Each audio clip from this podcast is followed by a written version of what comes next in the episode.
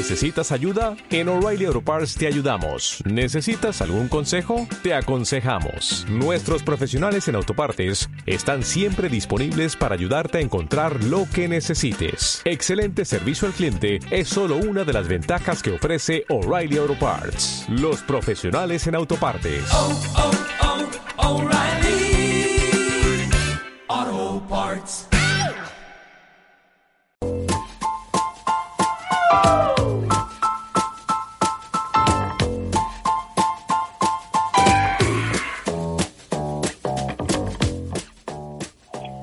Bienvenidos amigos en el día de hoy, este viernes, estreno que se nos presenta por delante, tan cerquita del fin de semana, a las doce y media.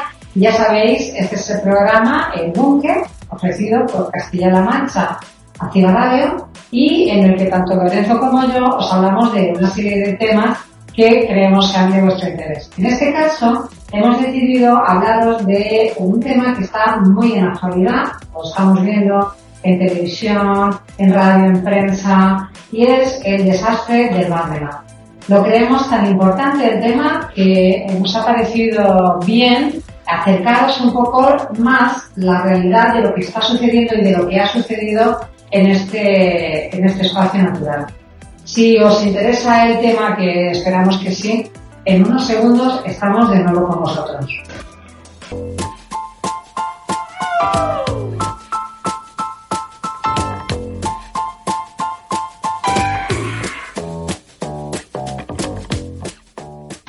Y aquí estamos otra vez, Lorenzo, para hablar del mal menor y para acercar a nuestros amigos cuál es realmente la situación en el presente y en el pasado.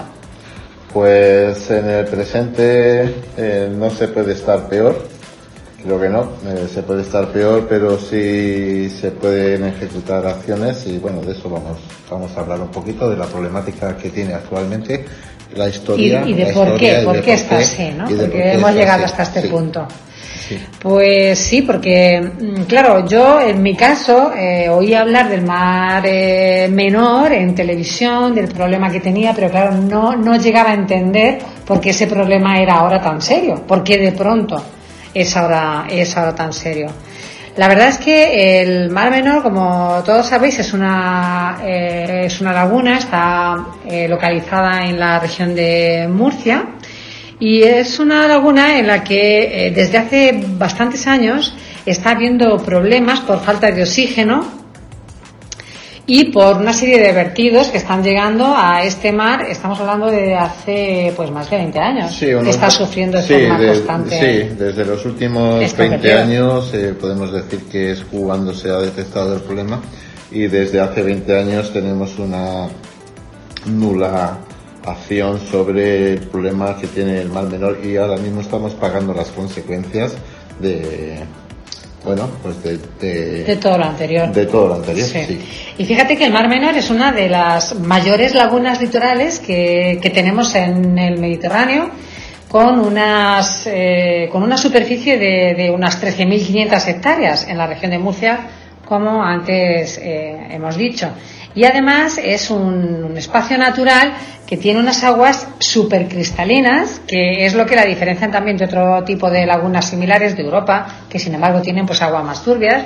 Y esto, claro, pues hace que la luz llegue mejor al, al, al fondo, que sean sus aguas cristalinas, que alrededor de, de, bueno pues de este espacio natural pues haya o hubiera, mejor dicho, un turismo, en fin, una zona natural preciosa que, mm, ha- por desgracia, ha dejado de serlo. Y es que son muchas las cosas, Lorenzo, por Sí, que esto ha sí, dejado de ser así, ¿verdad? Sí, eh, además eh, tenía un, un alto contenido en sales eh, este, este mar y bueno, fomentaba un tipo de turismo que buscaba, eh, eh, digamos, la sanación también a través de, del alto contenido en sales minerales, pero naturales, sales minerales naturales. Entonces, sí, es una pena lo que ha sucedido y la falta de acción que hasta el momento hemos tenido con el Mar Menor. Los motivos por los que esto es eh, así eh, son varios. En primer lugar, hay que tener en cuenta la presión que ha sufrido este espacio natural a través de la minería de metales convertidos masivos. Además de esto, la actividad urbanística, pues también eh, con estas playas artificiales y puertos deportivos, urbanizaciones y demás, también ha sufrido. Y otra de las consecuencias eh, de, esto, de este desastre es el regadío masivo que se ha producido en la zona como consecuencia del trasvase que en su día se hizo Tajo Segura precisamente para, para este fin. ¿Qué ocurre? Que especialmente en el, en el trasvase, en este momento y a partir del cual empezó el trasvase, claro, las hectáreas de regadío, eh, Lorenzo, pues aumentaron desproporcionalmente en, en, el, en la zona. Sí, sí, hay, hay eh, se ha visto, pues bueno, pues que, que lo, uno de los grandes males que tiene la sociedad, es decir, el, el, el ansia de el ansia por tener muchos cuartos, por decirlo de una forma muy, muy llana, pues ha hecho que, bueno, pues que haya una sobreexplotación y que las autoridades, que hay que decirlo así, no hayan limitado, sí. no hayan limitado esta producción agrícola. Sobreexplotación que lo que trae es el uso de nitratos y fosfatos, que evidentemente es lo que llega a la laguna y lo que acaba por, por destruir este, este sistema. Se estima un dato, se estima que eh, del total de nutrientes que están o que llegan al mar menor, el 85% tiene su origen en la agricultura industrial, que es por eso por lo que eh, se está entendiendo que el principal problema es este, el de la agricultura industrial. Al final tú dabas un dato antes, si no recuerdo mal, de que como cada hectárea de, Sí, ahora- Mar Menor soportaba, sí. creo, cuatro de regadío o algo así Sí, decías tú, cuatro ¿no? de regadío, pero no de regadío normal, sino de regadío Intensivo. intensivo. Es decir, una, una cosecha, otra cosecha, otra cosecha y así aportando nutrientes para que eh, tengan, bueno, ni- ni- eh, nitratos para que las plantas tengan a- alimento artificial y poder sacar eh, la producción de, de, bueno, pues de, de, de- de la, de las, de las plantas o vegetales que se cultivan en ese sitio. Y es que, claro, esto viene surgiendo, o sea, todos estos problemas vienen eh, arrastrándose desde hace décadas, que Sí. se dice Sí. se dice pronto, Sí, claro. porque se- por ejemplo la minería industrial se, se suprimió la minería industrial, se Pero ya había dejado su, sí, ya había dejado, su señal. Sí, había dejado su señal, había dejado sus sedimentos en, en las aguas, eh, eh, pues bueno, pues en forma de minerales que están ahí, pues, eh, pues precisamente eh, evitando que esa laguna sea tan cristalina como era hasta, hasta la fecha. No solamente los minerales, sino además sumamos los nitratos y fosfatos y, todos los atos que le echan a, a, la tierra para tener fertilizantes y que crezcan las, las plantas. eh, y entonces eso se ha convertido en una laguna, en una laguna de mar, eso sí, pero que bueno, pues que no goza de la, de la transparencia y, y- y- de lo cristalina que era ese agua. Yo recuerdo de pequeño haberme baña- bañado en esa, en ese mar y haber visto de, con las gafas que nos compraban nuestros padres, pues los caballitos de mar. Qué bonito. Muy bonito, o sea, es que era una cosa preciosa. bonito, pues era, era, era, era una cosa, claro, era como si te sumergieras hoy en, en aguas del Caribe de alguna isla que, que, que todavía no ha llegado el, el- el- el ser humano. Porque de todas maneras, eh, tengo que incidir que no ha sido la urbanización, que si los cementos y eso, o, o- o- o- o- o restar espacio vegetal, a, espacio natural a, a- a la tierra. Eh, no ha sido eso, ha sido exactamente en un primer lugar, ha sido la, la minería y lo que estamos hablando ahora mismo, la, Agricultura la- la industrial. agricultura industrial. Y es que, eh, claro, hasta el 2015, en lo referente a la agricultura industrial, efectivamente se iban haciendo estos eh, vertidos de, de productos contaminantes, de nutrientes también que llegaban a, a la laguna. Y bueno, mm, digamos que la, la flora o, o, marina eh, de alguna manera podía absorber esa cantidad de, de nutrientes ofreciendo una resistencia a, a, bueno pues al desastre pero claro cuando no paran de llegar estos nitratos estos productos eh, arrastrados de mil maneras, desde la- la- los terrenos eh, agrícolas a la laguna, claro. A, más se estima que a finales del año 2015 pues empezó colapso. claro. No Sí. se puede, no, no fueron capaces, la- la- la- la- las plantas no fueron eh, de la laguna no fueron capaces de absorber más nutriente y ahí es donde empezó el verdadero problema. Sí, y fíjate que no, no hemos comentado esto anteriormente a la hora de, de- de hacer estos enunciados y, y buscar eh, pues esta temática en, en- en, eh, que hay una hay una cuestión que de momento se me ha ocurrido y es que quiero trasladar aquí mi inquietud porque en- de la forma aérea también del oxígeno y las plantas que viven en nuestro planeta, no acuáticas sino en, en la, en la Tierra, en un momento determinado eh, pues puedan colapsar porque no, no tienen lo que, lo que lo que necesitan para vivir, o un exceso de CO2, eh, exceso de gases, en fin, que, que hasta cierto punto, eh, oye, hay que cuidar el medio ambiente porque no sabemos qué puede pasar, no, no sabemos qué puede, no podemos, No podemos jugar. Lo que sí sabemos es lo que ha pasado ya y cómo estas plantas que no han sido capaces de absorber estos productos,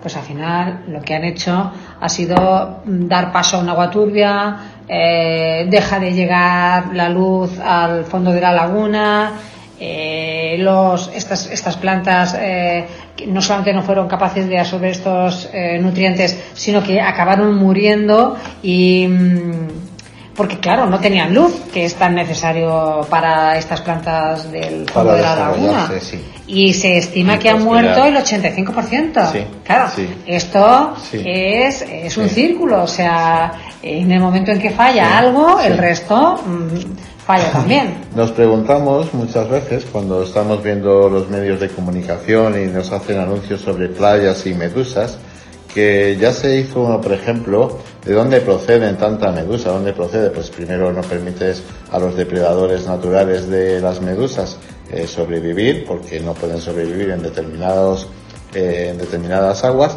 Y por ejemplo tengo que dar el dato que se estimó que en los años 90, es decir, en 1990, eh, como consecuencia de, de toda esta degeneración de- de- del sistema natural del Mar Menor, eh, provocó que ya en los años 1990 se estimaba que había más de 80 millones de medu- medusas de gran tamaño en el Mar Menor.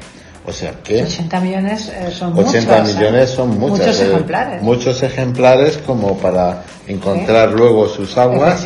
Eh, en casa sin nada. O sea, Sí, sí, favorecedoras de un turismo. O sea, Sí. tú te vas a ir a bañar y te encuentras con que te pega un latigazo y desde luego dices, mira, yo me vuelvo a la piscina de, de, de la urbanización porque, porque, ¿para qué ir Claro, a o sea, al pasar, para qué voy a ir a pasar un mal rato? O, o, o no solamente eso, sino, por ejemplo, personas alérgicas que tienen las pieles sensibles, que son alérgicas y que pueden reaccionar eh, a, a, a las composiciones eh, eh, orgánicas o inorgánicas que tiene que tiene eh, que tiene este, este agua.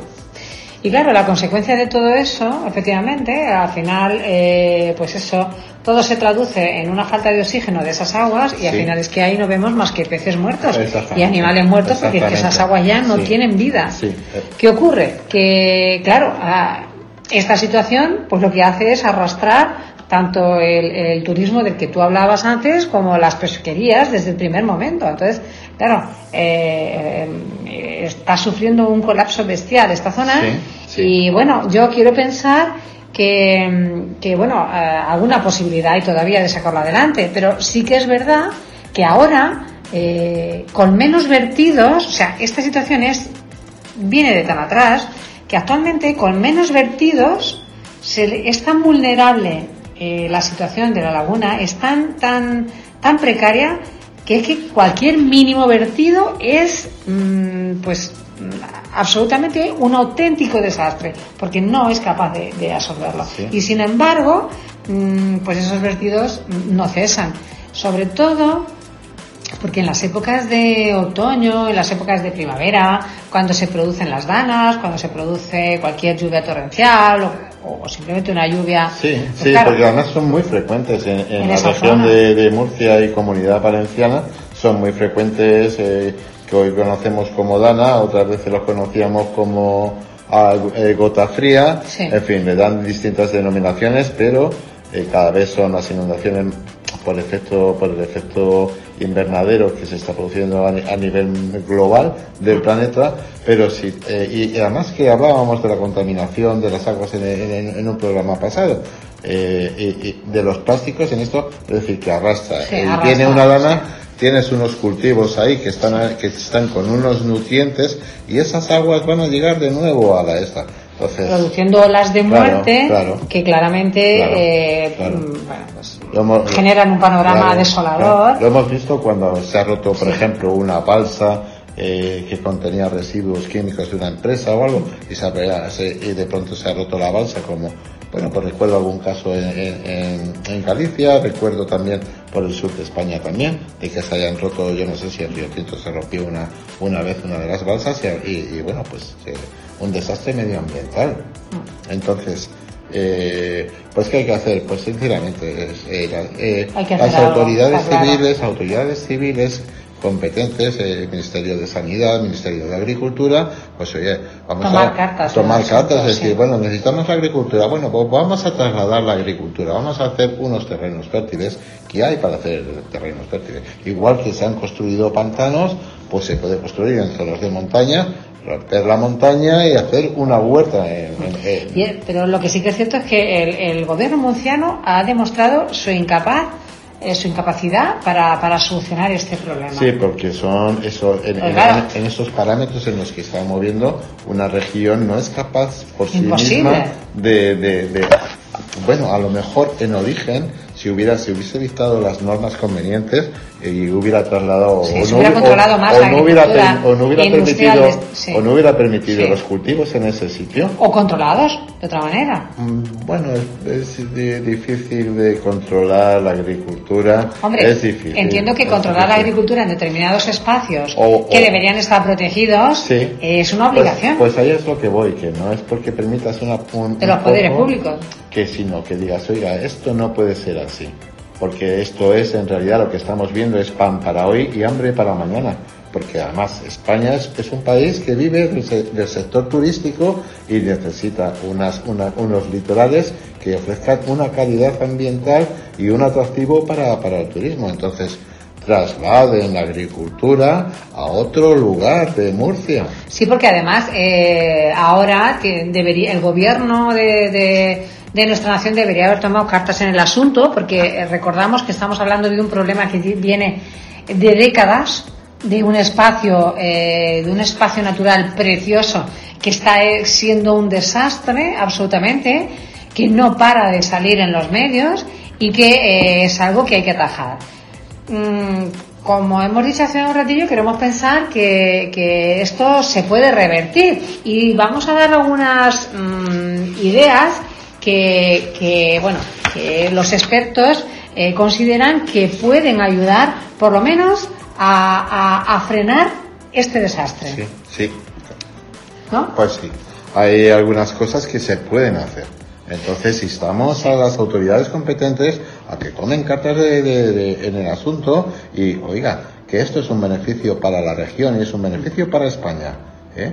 Y Por para el- la naturaleza también, es decir, Claro pa- que sí. para que, de, de los animales y plantas de los que tanto dependemos. Y lo que yo te decía antes, por ejemplo, una de las medidas que según los expertos pueden ayudar es reducir la superficie eh, agraria intensiva o por lo menos o por lo menos controlar estos regadíos ilegales, Ahí es donde voy, es donde voy, las ansias de tener cuartos. Así. las ansias de tener cuartos que luego al final nos perjudican a todos. Y vuelvo a decir que, eh, que bueno, pues vuelvo a decir que si usted tiene una conciencia ecológica y quiere a su región, eh, usted que es que, que sabe de, de esta circunstancia, diga, por favor, que hay medios para, para, para decir al vecino de al lado que sabe que está teniendo una superficie agraria que no es suya, oiga, deje de plantar esto ya, el año que viene deje la superficie esta, porque nos está perjudicando a todos.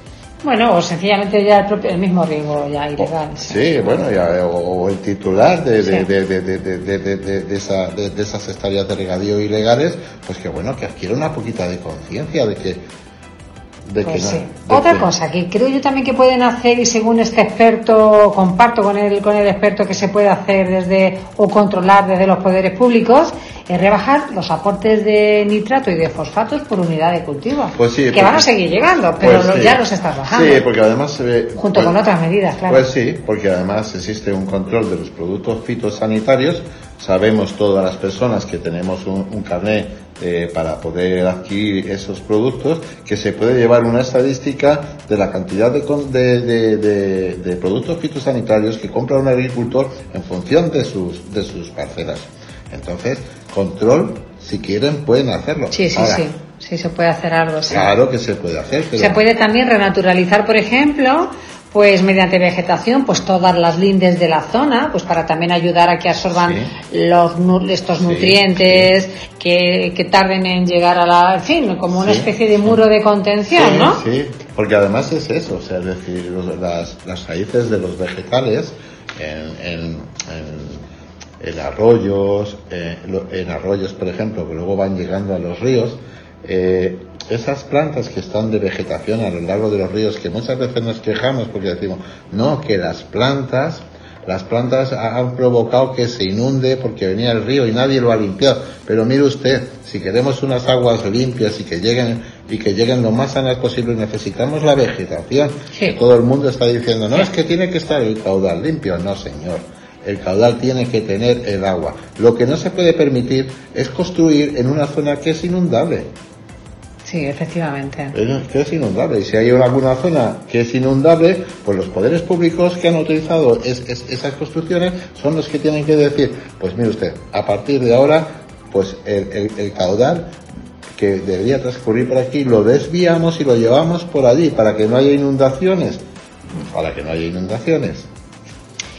Otra de las eh, eh, ayudas que, bueno, pues que se, se facilitan por parte de los expertos también, pues para, recuperar este espacio, eh, pues es eh, eliminar también los nutrientes que tienen las propias aguas superficiales de, de, de la laguna. Bueno, pues, eh, pues a Sí. través de, de- de diversos, bueno, Sí, reactores, pues que humedales, igual, en fin. también tenemos las plantas de reciclaje de aguas que tenemos, Sí. pues bueno, pues también se pueden aplicar, eh, eh, pues bueno, que se reciclen es- es- esas aguas, eh, igual que se reciclan o se depuran las aguas en una piscina, pues bueno, pues oye, que haya una- un, un sistema de entrada y salida de agua para depurar y absorber de forma de forma artificial esos nutrientes para que eso bueno los nutrientes no esos nitratos esos y, y todos esos compuestos químicos y orgánicos y que bueno pues que puedan ser empaquetados guardados o reutilizados lo que corresponda.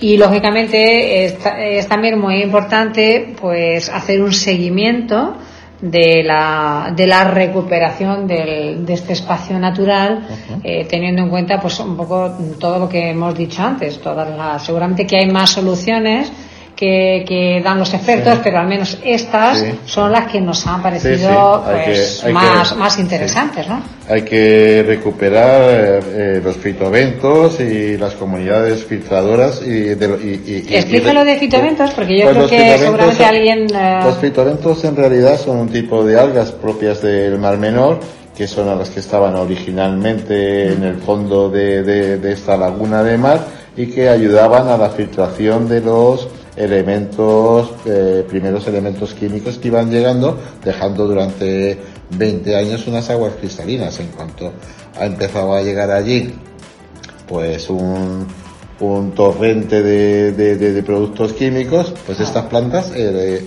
que son eh, las que mantenían de alguna manera el ecosistema. claro. pues es- este, es- este conjunto de plantas, pues bueno, pues ha saturado, se ha saturado.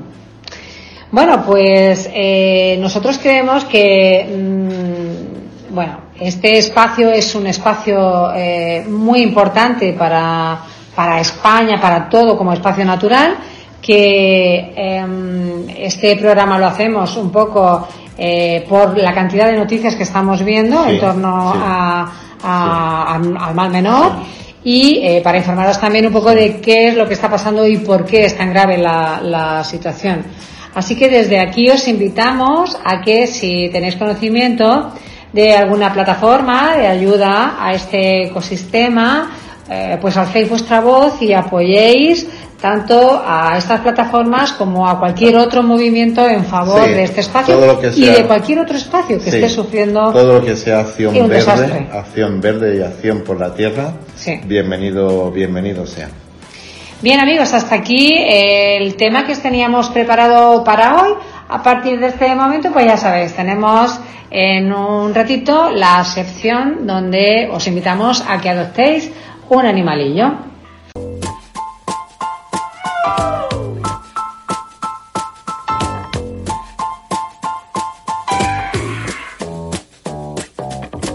Pues Lorenzo y yo os queremos hablar hoy de, de Dorotea, alias Doro. Es una gatita que ya tiene tres años y medio en el refugio, ya es mayorcita. Bueno, no es tan mayorcita, pero... No, porque además un gato con, bueno, pues pueden vivir perfectamente 16 años. Si están bien cuidados, Si están bien cuidados pueden vivir hasta, bueno, yo, el, gato de, mi, de mis padres hasta los 16 años vive. Pues sí, Dorotea, por ejemplo, eh, es una gatita que, mm, bueno, es muy mimosa. Ella eh, está, es eh, muy sociable con, con las personas, es muy sociable con los gatitos que tiene a su alrededor. El único problema que tiene es la boca, que de vez en cuando tienes que darle eh, comida húmeda porque tiene algún problemilla en, en los dientes, pero que no le impide una vida, una vida normal. La verdad es que es atigrada y blanca. Si la ves, la verdad que te enamora por el carácter que Sí, tiene. sí. La llamas y Sí. viene. Es como un perrete. Sí, como un perrillo. Es como un perrete. Tú la llamas y ella viene y lleva ya demasiado tiempo en, en el refugio. Y es que, claro, lo que necesitan estos animales que están un pelín más delicados es un hogar. Es que les des un hogar y los cuidados que, que ello implica. Así que si estás animado a adoptar, tanto a Doro como cualquier otro, te invito a que nos llames a los teléfonos 616 46 45 17 y al 635 45 32 50.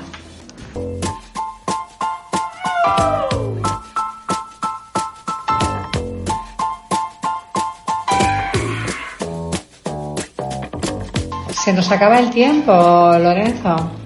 Se nos acaba Bueno, ya. pues ha sido un placer eh, absoluto estar esta mañana de viernes aquí para placer eh, en cuanto a, bueno, pues por, eh, por la actividad y por tu compañía y, y bueno, eh, sí de preocupación por el tema que hemos tratado Sí. y, y bueno, pues que acción verde es lo que necesita este planeta, eh, reciclaje y una conciencia eh, ecológica, que es lo que necesita. En definitiva, sí, sí, es cierto. Bueno, amigos, eh, nosotros eh, creemos que eh, hemos podido ayudaros a comprender eh, qué es lo que está ocurriendo en, en este espacio natural y, mm, bueno, pues eh, desde aquí os invitamos, como os he dicho antes, a que os suméis, como dice Lorenzo, a cualquier acción eh, verde.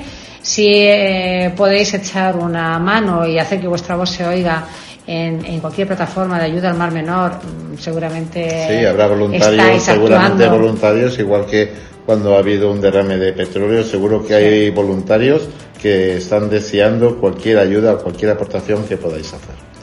Pues sí, amigos, lo dicho, eh, invitaros a eso y por nuestra parte despedirnos, desearos que tengáis una buena semana y nos vemos el próximo viernes a las doce y media. Sin falta, Lorenzo y yo estamos con vosotros.